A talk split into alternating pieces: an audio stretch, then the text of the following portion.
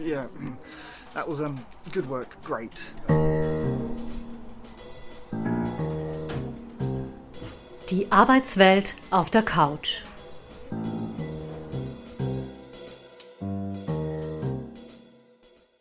Depression oder einfach nur schlecht drauf und im Job und im Privatleben überfordert.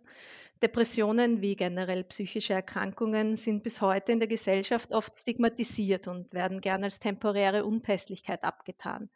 Gleichzeitig leidet Schätzungen der Weltgesundheitsorganisation zufolge jede fünfte Österreicherin oder Österreicher an depressiven Erkrankungen.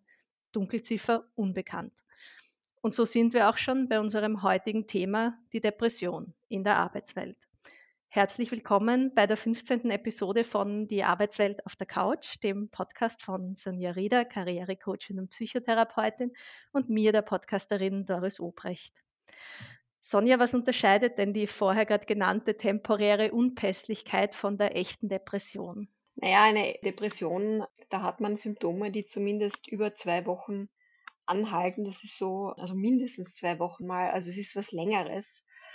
Und es ist auch etwas, manchmal scheint es Leute plötzlich zu überkommen, aber oder in Wahrheit baut sich es über lange Zeit auf und bricht nicht aus und kann dann aber plötzlich mit umso stärkerer Heftigkeit hervortreten. Also das hat auch viel mehr eine Vorgeschichte der Depression als jetzt eine temporäre Unpässlichkeit. Es ist ja ganz normal, dass man nicht immer sich super fühlt. Das finde ich ja ganz wichtig zu sehen. Ja, also diesen Glücksdruck, das wäre so der andere Pol. Also im Leben haben wir alle möglichen Gefühle. Das ist wie das Wetter. Und gerade bei der Depression ist aber eben diese Fähigkeit, überhaupt unterschiedliche Gefühle wirklich wahrzunehmen, auch herabgesetzt. An sich selber das wahrzunehmen. Geht es mir gut, geht es mir schlecht? Ja, genau. Also sie hat ja sehr unterschiedliche Gesichter. Ja, eigentlich sollte man ja immer in der Mehrzahl von Depressionen reden. Bei manchen ist es primär der Schlaf oder die Schlafstörung. Und bei anderen wieder sind es einfach diese gedrückten Gefühle und diese Hoffnungslosigkeit, während sie eigentlich ganz okay schlafen. Es ist ein breites, wie soll man sagen, richtig, ein richtiges Cluster, ein, ein Symptomkomplex. Und das macht es, glaube ich, auch so schwer zu erkennen, auch eben so wie du sagst, ja, was unterscheidet jetzt eine momentane Unpässlichkeit von einer Depression? Also man, bei der Depression kann man auch schauen, wenn du es dahingehend gefragt hast, wie kann das das Umfeld wahrnehmen oder wie kann das Umfeld wissen? Jetzt zum Beispiel, beginnt jetzt bei dem oder der oder ist die jetzt depressiv? Oft gibt es auch so Frühanzeichen wie Schmerzen, also oft so undefinierte Kopf- oder oft sehr oft auch Bauch- und Verdauungsprobleme, Müdigkeit, einfach Energiemangel, einfach, dass das Interesse nachlässt an sexuellen Aktivitäten, Menschen sind gereizt, missmutig, weniger Appetit. Also das sind oft auch so Vorläufer, äh, wo es noch nicht voll ausgebrochen ist und wo sich dann aber so eine Depression anhängen kann. Das heißt, in diesen Vorläufern oder in dieser Vorgeschichte sollte man schon gut hinschauen. Wie geht es mir jetzt? Wie lange dauert das jetzt schon? Genau, genau. Jetzt ist, ich habe es am Anfang gesagt, Depression ist ähm, nach wie vor stigmatisiert. Wenn man jemandem sagt, ich habe eine Depression, kann das bei vielen Leuten dazu führen, dass die nicht wissen, wie sie reagieren sollen. Sollen sie jetzt besonders nett sein? Soll man nicht drüber reden? Soll man drüber reden? Mhm. Wie, wie überwindet man sich denn einerseits selber, das anzusprechen, einer Person gegenüber oder auch umgekehrt? Was mache ich denn, wenn mir jemand sagt, ich habe eine Depression? Naja, meistens will man es nicht hören. Ne? Ja. Wer will das schon hören? Gell? Ein bisschen so ist es, ja. Selbst ich bin vorsichtig in, in den äh, Stunden, wenn ich in den Psychotherapien, die ich durchführe. Also ich erkläre da immer auch alles Mögliche rundherum und es ist auch komisch, dass man eigentlich so oft das reagiert, weil es gibt ja wirklich erstens unterschiedliche Symptome, aber eben auch diese vielen Schweregrade, ja, also eine, eine leichte Depression, das hat, das kann man wirklich bald einmal kriegen. Ich meine, eine schwere Depression ist auch nicht zu übersehen, wenn man gar nicht mehr aus dem Bett kommt, da ist es eigentlich klar, das heißt, relevant sind eigentlich eher die Fälle so leicht bis mittelgradig, wo dann vielleicht einmal jemand einem das sagt. Man könnte natürlich in dem Fall einfach ein bisschen darüber nachlesen. Ich finde auch, ich lese immer wieder von ganz tollen Leuten, die alle tolle Sachen im Leben gemacht haben, trotz ihrer Depressionen. Ich meine, mittlerweile gibt es ja auch schon richtig Vorbilder von Leuten, die, die offen dazu stehen. Also es ist eigentlich nichts Besonderes. Ich glaube auch wirklich, dass sich da was entwickelt. Dass eben je mehr Leute damit offen umgehen, desto mehr sich das auch ein bisschen entspannen kann. Weil du es jetzt schon ansprichst, je mehr Leute offen darüber reden, ich habe es eingangs gesagt, das sind jetzt Zahlen, glaube ich, von 2017 oder so, wo in einer Studie gestanden ist, jede fünfte Österreicherin oder Österreicher leidet an depressiver Erkrankung, zumindest temporär. Depressionen sind ja auch nicht immer präsent. Wie, wie, siehst du das oder auch aus deiner Erfahrung oder auch aus der Theorie heraus? Ist der Anteil der Menschen mit Depressionen in der Bevölkerung mehr geworden in den letzten Jahrzehnten oder wird einfach mehr und genauer diagnostiziert? Ja, das ist die große Streitfrage. Ne? Es gibt Befürworter von beiden Seiten. Ich denke aber schon, dass diese enorme Leistungsgesellschaft einfach dazu beiträgt, dass es schon auch häufiger auftritt. Ja, natürlich, es hat es immer gegeben, es ist so diese Art von Stressoren, die es heute auch gibt, die das schon irgendwie erleichtern noch einmal. Ja, dass, dass man da einfach rein, reinrutscht. Ja, oft ist es so ein Reinrutschen.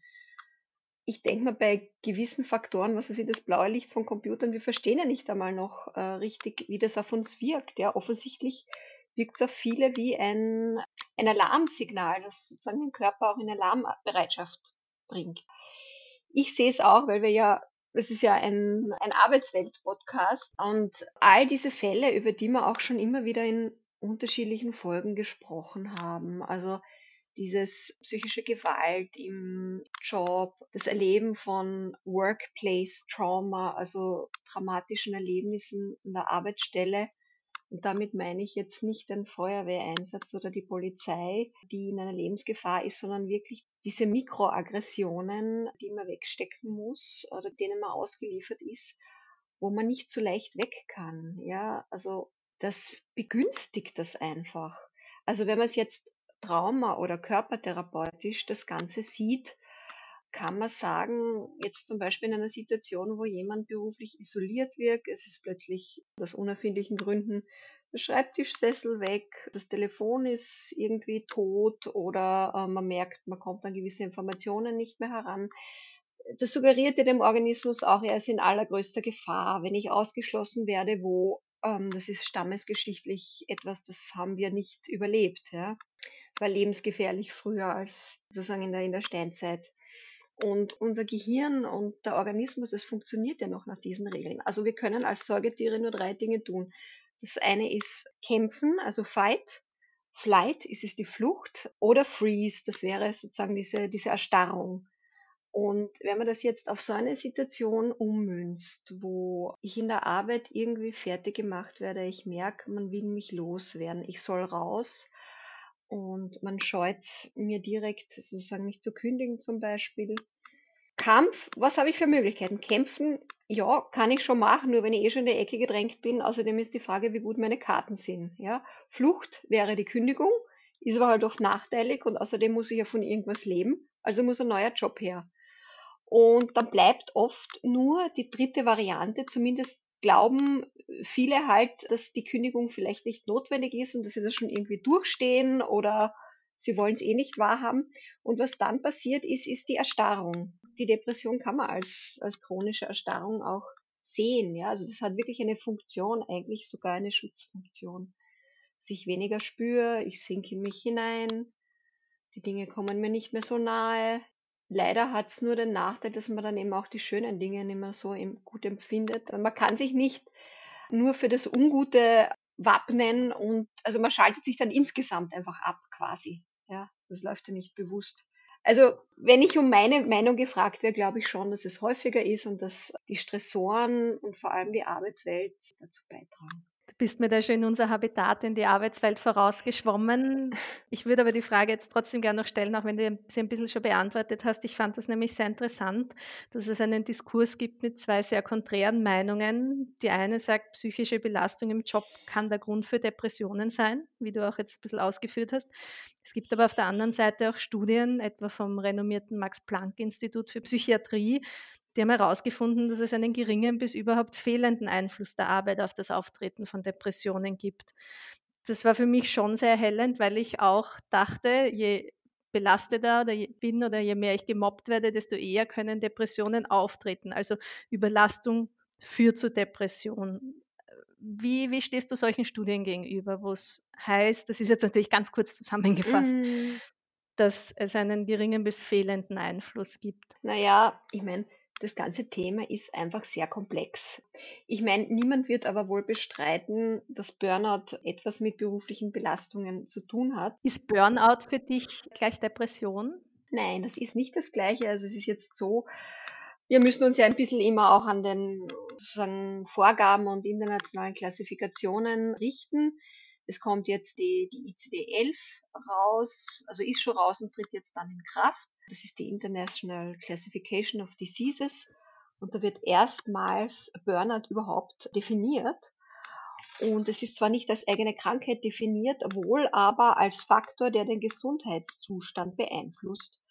Und definiert wird es erstmalig überhaupt in dieser Classification als ein Gefühl des Ausgebranntseins, eine innere Distanz zur Arbeitsstelle, verbunden mit einer negativen Haltung zum eigenen Job oder Zynismus und geringe berufliche Leistungskraft.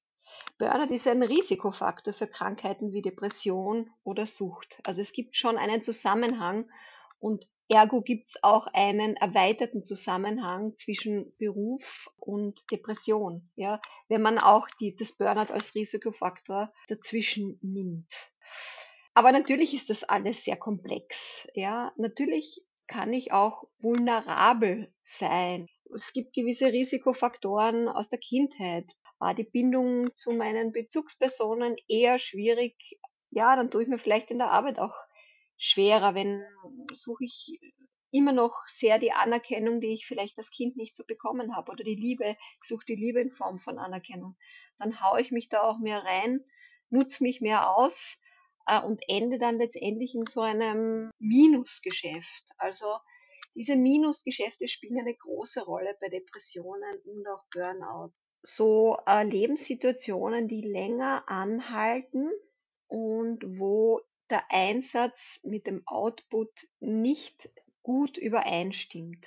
Beispiel, ich hau mich beruflich total rein, weil mir irgendwie zugesichert wird, ich werde da befördert werden und außerdem weil ich ein ehrgeiziger Typ bin und mache das Hausnummer mal fünf Jahre, strampel mich ab, mache 60 Stunden die Woche und zum Schluss wird mir mitgeteilt, na, also das mit der Beförderung ist es doch, es wird jetzt doch ausgeschrieben und die Funktion ist keineswegs so sicher, dass ich das kriege. Dann rate ich vielleicht noch eine Weile weiter und dann kommt's. Und dann geht vielleicht gar nichts mehr, ja. Und das ist dann, denkt man ja, es kommt aus heiterem Himmel, na, es kommt nicht aus heiterem Himmel. Da hat sich so viel aufgestaut. Ja. Mhm. Die ganze Aggression, auch die Wut da, darüber, dass das so, so unfair verlaufen ist.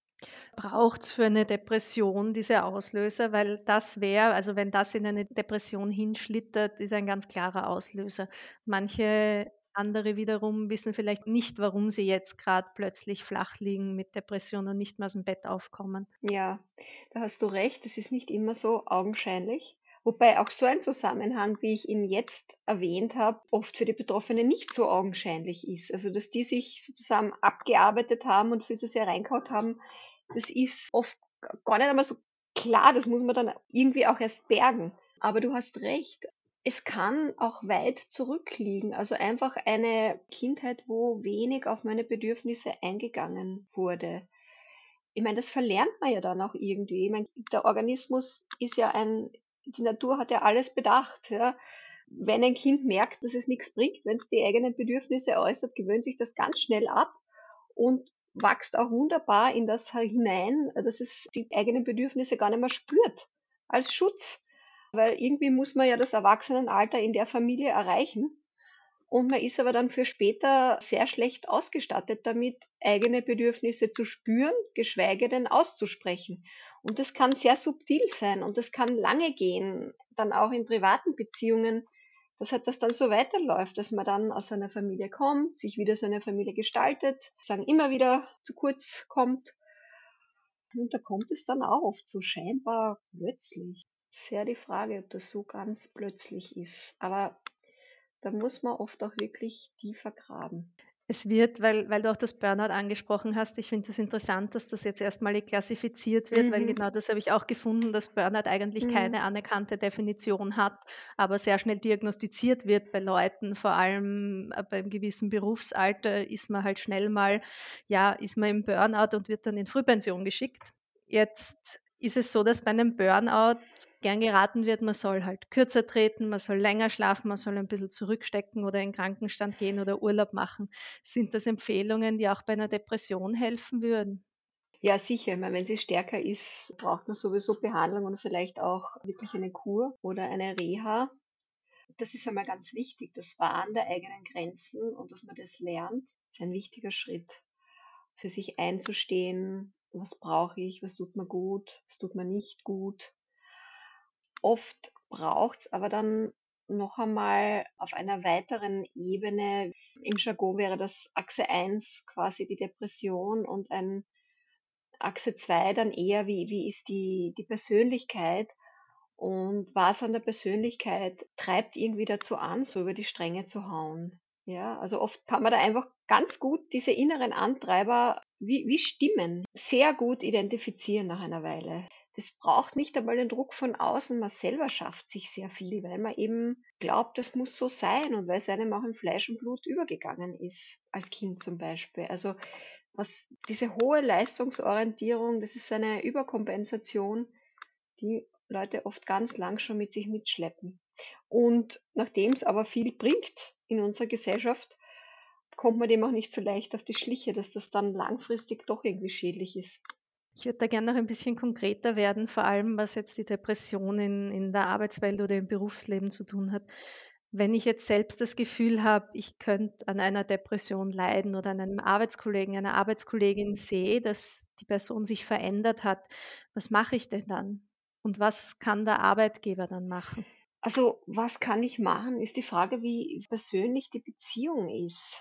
Ich kann mich schon selber auch erinnern, dass ich vor langer, langer Zeit selber in einer beruflichen Situation war, die irgendwie nicht sonderlich aussichtsreich mehr war und wo ich auch innerlich schon irgendwie mehr oder weniger so teilgekündigt gehabt habe. Und das hat dann ein Kollege zu mir gesagt, auf eine sehr liebe Art, du hast dich ja immer mehr zurückgezogen. Du hast dich so in dich zurückgezogen.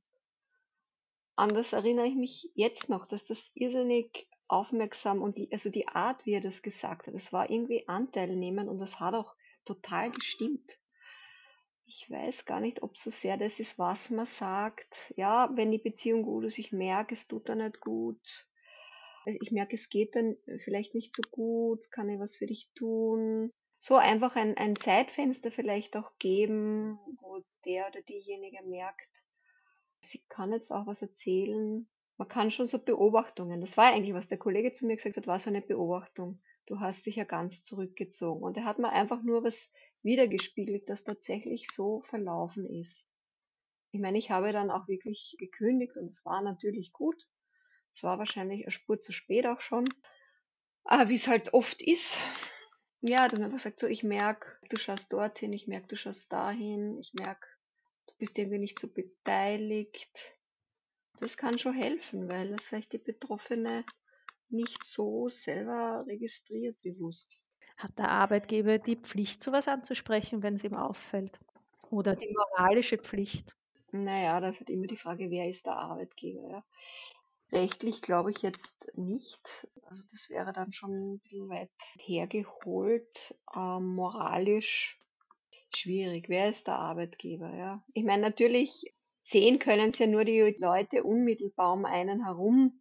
Also als Führungskraft zu einem Mitarbeiter das sagen oder da vorstoßen, würde ich wahrscheinlich nur dann machen, wenn ich wirklich ein sehr gutes Verhältnis habe. Und die machen sowas ja eh dann. Also die, die ja super Verhältnis haben, denen braucht man sowas auch nicht erklären.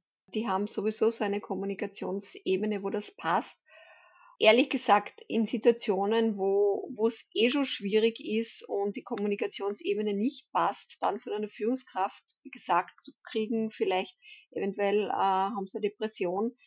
Also das kann man genauso als Schimpfwort auffassen, weil halt das nach wie vor ein bisschen stigmatisierend ist. Also da würde ich dann auch eher aufpassen. Ich würde überhaupt das Wort eher nicht in den Mund nehmen, weil es ist auch, man, wer, wer sind wir zu, zu diagnostizieren im, im Arbeitsalltag, ja? Das ist schon bei Fachleuten irgendwie, weiß die Leute. Also das heißt schon eher auch, wenn, wenn das Verhältnis ein gutes ist vom Arbeitgeber, eher über Beobachtungen vielleicht die Person ja, versuchen, selbst auf was aufmerksam zu machen. Ja, ich denke mal, auch da kann man natürlich dann schauen, ist irgendwas inhaltlich in der Arbeit, das einfach nicht taugt, ja, das, wo es schwierig ist. Also das wäre ja das Naheliegendste, dass man halt diese Aufgaben dann auch durchgeht, die Stressoren durchgeht. Das ist wieder schon eine Verpflichtung des Arbeitgebers, ja, also psychische Belastungen äh, zu evaluieren und fernzuhalten. Welche Rolle spielen so Vertrauensinstanzen in einem Unternehmen wie jetzt der Betriebsrat oder auch Arbeitspsychologinnen und Arbeitspsychologen? Naja, also Betriebsrat kommt total darauf an, wie, wie gut die sind und wie, wie sie es halten und wie sie, was sie übernehmen, was sie nicht. Es gibt große Unterschiede. Arbeitspsychologinnen sind auf jeden Fall geschult und können auch eine Ansprechperson sein, ja, wenn, wenn das Vertrauen da ist kann man schon einmal auch fragen. Ja. Oft weiß man ja auch nicht, wo, wo man hin soll. Ich würde wahrscheinlich in einem Unternehmen, wo, ja, die meisten spüren das eh ganz genau, ob sie zum Betriebsarzt gehen würden oder zur Ärztin oder nicht, kann genauso gut zur Hausärztin gehen. Die sollten das eigentlich erkennen können, ist aber schwierig. Werden oft nur die Hälfte der Fälle erkannt. Besser ist Facharzt oder Fachärztin für Psychiatrie oder Neurologie. Aber oft ist die, die Hemmschwelle geringer, dann kann man mal zum Hausarzt, zur Hausärztin gehen und schauen. Oder einfach auch direkt zu einer Therapeutin, zu einem Therapeuten. Schauen wir einen Schritt weiter. Also nehmen wir den Fall bei der fiktiven betroffenen Person wurde diese Depression diagnostiziert und sie ist jetzt im Krankenstand. Ich weiß, man muss in der Arbeit nicht sagen, warum man im Krankenstand ist, wenn ich das mich recht erinnere. Was hättest du denn vielleicht für, für Tipps, wenn man das auch den Kollegen gegenüber jetzt nicht raushängen lassen will, wie man damit umgehen kann. Also einerseits sang- und klanglos verschwinden wahrscheinlich sehr schwierig, andererseits will man wahrscheinlich nicht dem ganzen Unternehmen auf die Nase binden, dass man jetzt mit Depression zu Hause ist. Wie kann man sich denn da irgendwie elegant... Dafür ist ja der Burnout-Begriff wirklich sehr praktisch. Es versteht auch jeder. Das stimmt es ist ja nicht einmal klassifikatorisch eine eigene Krankheit, trotzdem versteht jeder was unter dem Begriff, mit dem er irgendwie was anfangen kann. Ist Burnout da weniger stigmatisiert als die Depression? Ja, schon. Das ist einfach die salonfähige Variante des Ganzen. Das hat sich ja, der Begriff hat sich ja total verselbstständigt. Und genau für das ist er, finde ich, sehr nützlich. Gut, dann rutschen wir wieder einen Schritt weiter. Es ist ein wichtiger Teil oder Aspekt, wenn man über Depressionen und Berufsleben spricht, ist vor allem auch die Wiedereingliederung in den Job nach einem Langzeitkrankenstand. Ja. Aufgrund von Depressionen oder mhm. auch aufgrund von, ist eigentlich egal, welcher Auslöser oder welche Krankheit davor gelegen ähm, ist. Mhm. Wie kann sich denn die betroffene Person selbst diesen Wiedereinstieg so angenehm wie möglich gestalten? Ja, ganz wichtig ist die innere Haltung. Also erstens einmal kann man überlegen, will man wirklich wieder Full, Fulltime oder möchte man schauen, ob man nicht zeitreduziert wieder einsteigt? Ob es gescheiter wäre. Natürlich ist es dann mit einer Gehaltsreduktion verbunden, was halt für viele dann auch nicht so leistbar ist. Wenn es leistbar ist, würde ich es mir wirklich überlegen, eine Zeit lang auch. Also überlegen, ob man das diskutiert, auch mit der Personalleitung, mit dem Unternehmen. Und dann ist die Frage der Haltung. Also steige ich jetzt zum Beispiel mit einem schlechten Gewissen ein, weil ich ja ausgefallen bin. Also das würde ich mir gleich mal ganz bewusst mich dem stellen, ob, ob dem so ist. Und wenn ja, das bitte möglichst abschminken. Ich war krank und es ging nicht. Dann ist zu schauen auch, was halt in jeder guten Therapie dann auch geschehen, also Psychotherapie jetzt geschehen sollte, dass man eben auch ein bisschen schaut, was waren sozusagen die eigenen Beiträge. Stichwort innere Antreiber, ja, Stichwort Perfektionismus, Stichwort, ich kann die anderen nicht im Stich lassen. Ich übernehme immer alles, was in der Abteilung übrig bleibt. Ich bin das Sammelbecken. Extrem frustrierend sowas. Ja? Ich habe solche Klienten auch schon gehabt. Also ich nehme immer das, was übrig bleibt, weil irgendwer muss sich ja darum kümmern. Also, dass man sowas durchgeht und dass man, das ist halt der Vorteil auch bei einem längeren Krankenstand, weil irgendwie hat man ja in der Zwischenzeit, mussten ja die Aufgaben irgendwie auch anders verteilt werden. Ja. Dann ist die chronische Unterbesetzung. Gibt es jemanden, der mich vertreten kann im, im Urlaub oder so, ja? Also das sind auch so strukturelle Fragen, wo man halt schauen muss, ist das in der Zwischenzeit irgendwie gelöst worden oder wenn nicht, steht halt ein gewisses Risiko weiter, ja, dass halt Leute wieder in die Überlastung, in die chronische und schwere Überlastung schlittern, ja. Aber gut, auf das Systemische hat man ja oft keinen wirklichen direkten Einfluss als Einzelner. Also kann man schauen, sagen, fühle ich mich für alle verantwortlich, so diese Punkte. Was, wie kann ich es machen? Wie, wie kann ich einen Ball zurückspielen? Ja, also mit Ken mache ich da ganz praktische Dinge auch. Was sagen Sie, wenn Ihnen was zugetragen wird, wo man merkt, die probieren halt einfach, das wieder dem zuzuschieben. Es gibt ja auch so Fälle, das sind Situationen, da können alle möglichen Leute der Person Arbeitsaufträge geben, weil das halt irgendwie überhaupt nicht koordiniert ist. Also sowas ist nicht günstig auf Dauer. Wie sage ich das, wenn ich den Ball zurückspielen will? Wie sage ich freundlich Nein und so weiter? Ganz so kleine Dinge. Und wie schaut es da von Arbeitgeberseite aus? Ist der verpflichtet, den Wiedereinstieg zu unterstützen oder gibt es vielleicht so staatliche Programme, Buddy-Programme, Peer-Programme, irgendwas für Menschen mit Depression, wenn die wieder einsteigen? Mhm, bin, ich jetzt ehrlich gesagt nicht ganz auf dem aktuellen Stand. Es lohnt sich auf jeden Fall ein bisschen da zu schauen, ob es was gibt, ob auch das Unternehmen was anbietet, größere Unternehmen sind haben die meistens sowieso irgendwelche Rules? Es sind Depressionen, muss man auch sehen, in der Arbeitswelt durchaus auch ein wirtschaftlicher Faktor, weil Menschen mit Depressionen prinzipiell, wenn sie in Krankenstand gehen, länger gehen oder öfter gehen. Und viele oder mehrere, viele kann ich jetzt nicht mit Zahlen belegen, werden auch in Frühpension geschickt. So betrachtet wäre das eigentlich ein Grund, alles Mögliche zu tun im Unternehmen, um Depressionen zu vermeiden oder den Leuten rasch Hilfe anzubieten. Hast du Erfahrung, passiert das in Unternehmen? Mhm. Also über deine Klienten, Klientinnen, weißt du da von Fällen, wo es sowas gibt? Naja, ich meine, da macht es jetzt wirklich Sinn zu differenzieren zwischen Burnout und Depression. Das Burnout ist eben jetzt auch klassifiziert als etwas, das man wirklich dem Arbeitsplatz zuzuschreiben hat. Da ist der Arbeitgeber auf jeden Fall verpflichtet, psychologische Belastungen eben zu evaluieren und hintanzuhalten. Depression ist ja definitionsgemäß nicht unbedingt etwas, was rein aus der Arbeit kommt. Aber es ist wieder so der indirekt der Schritt dahinter, ja, nach dem Burnout oder hinterm Burnout oder dem Zusammenhang auch. Also ich denke, äh, eine gute Burnout-Prävention schützt auch bis zu einem gewissen Grad vor depressiven Erkrankungen oder kann die Möglichkeit senken, dass der Beitrag der Arbeit zur Entstehung der Depression groß ist. Wir haben das Thema inzwischen in jeder Episode einfach, aber weil es präsent ist. Die letzten zwei Jahre waren sehr herausfordernd, auch in der Arbeitswelt. Es gibt in den Medien inzwischen den eigenen Begriff der Corona-Depression. Homeoffice ist für viele Menschen sehr schwierig, weil sie mit vielen Dingen jonglieren müssen. Verstärkt Homeoffice Depressionen, wenn man eine Neigung dazu hat? Ja, das kommt wieder drauf an. Also es gibt sehr wohl Leute, denen das angenehm ist, dass viele. Also mein Eindruck ist, die meisten, die ich kenne, sagen, eine Mischung von Homeoffice und analogen Arbeiten im Büro finden sie eigentlich super. Das reine Homeoffice legt sich wirklich bei vielen, es sei denn, sie haben, was nicht, irgendeine Sozialphobie oder so und wollen eh nicht rausgehen, für die ist die Zeit super.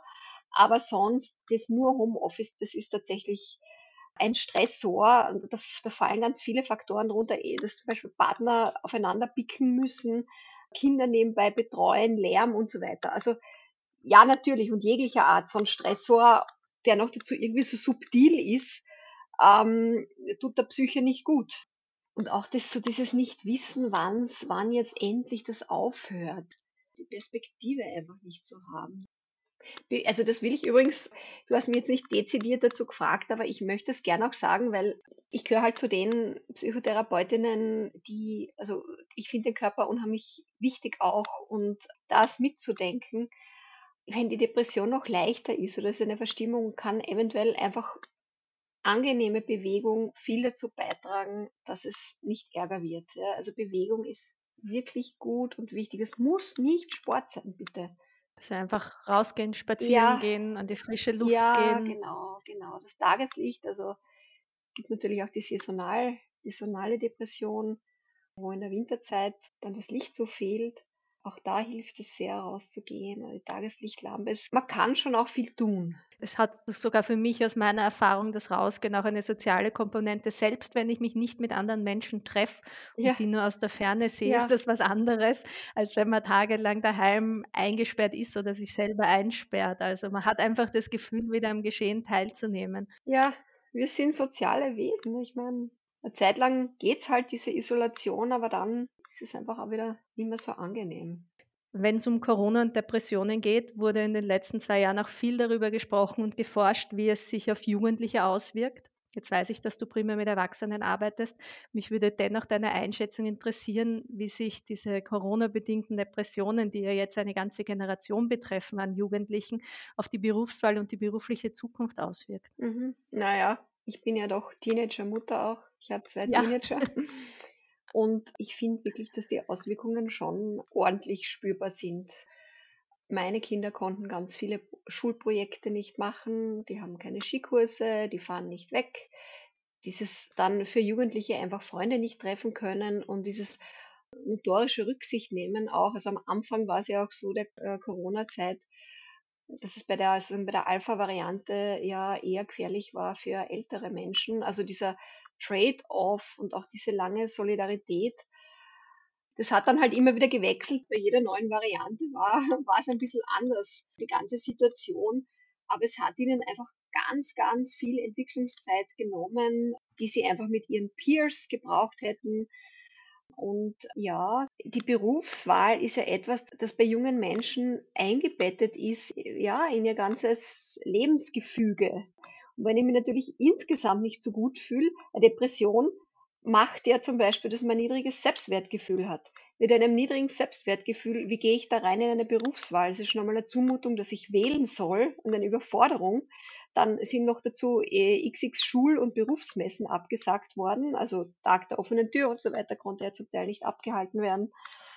Wenn ich mir wenig zutraue oder auch Angst habe, ja, also ein bisschen in eine, in eine ähm, Angsthaltung oder Angststörung hineingerutscht bin, dann traue ich mich vielleicht nicht an einen gewissen Beruf, den traue ich mir gerade nicht zu oder ich habe Angst, dass ich da einen Fehler mache oder so, ja.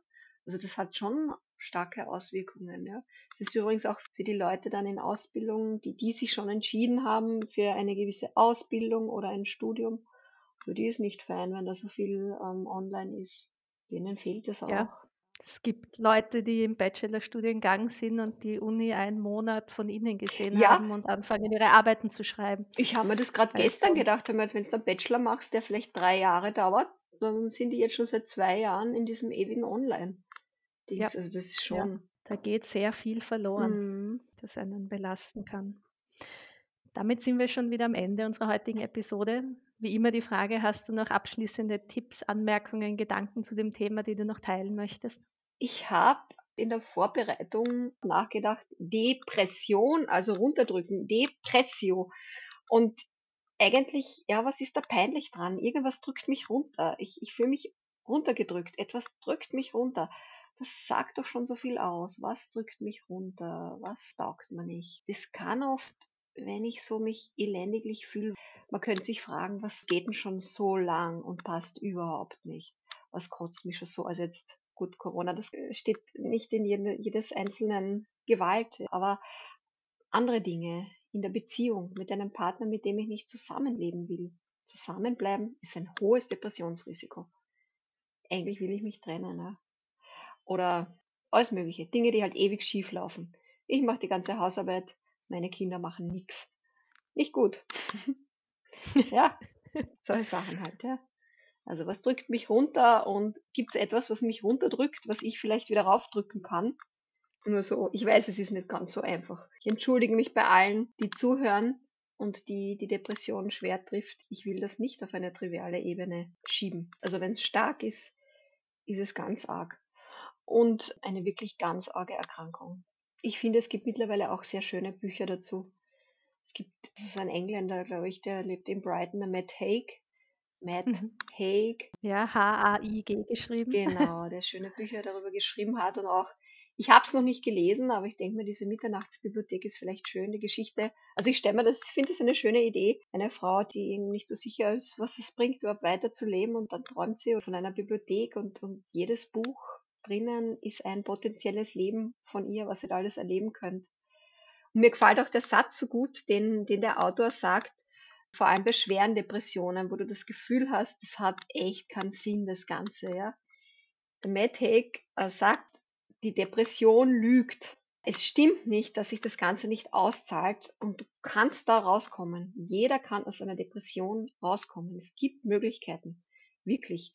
Und es ist echt nichts dabei, eine Zeit lang Medikamente zu nehmen, ja.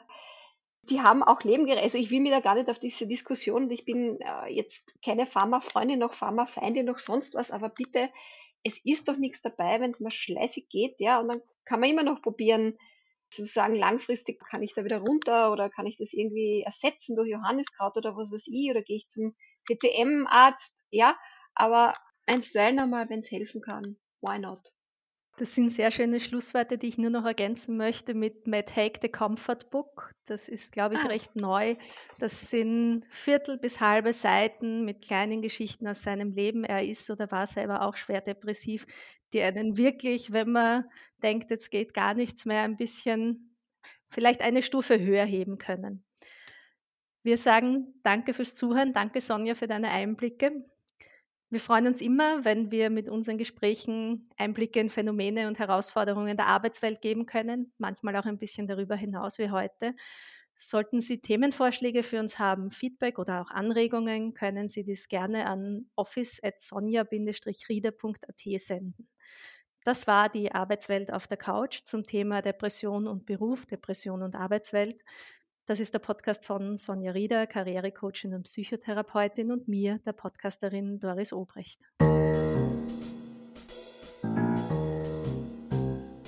Die Arbeitswelt auf der Couch.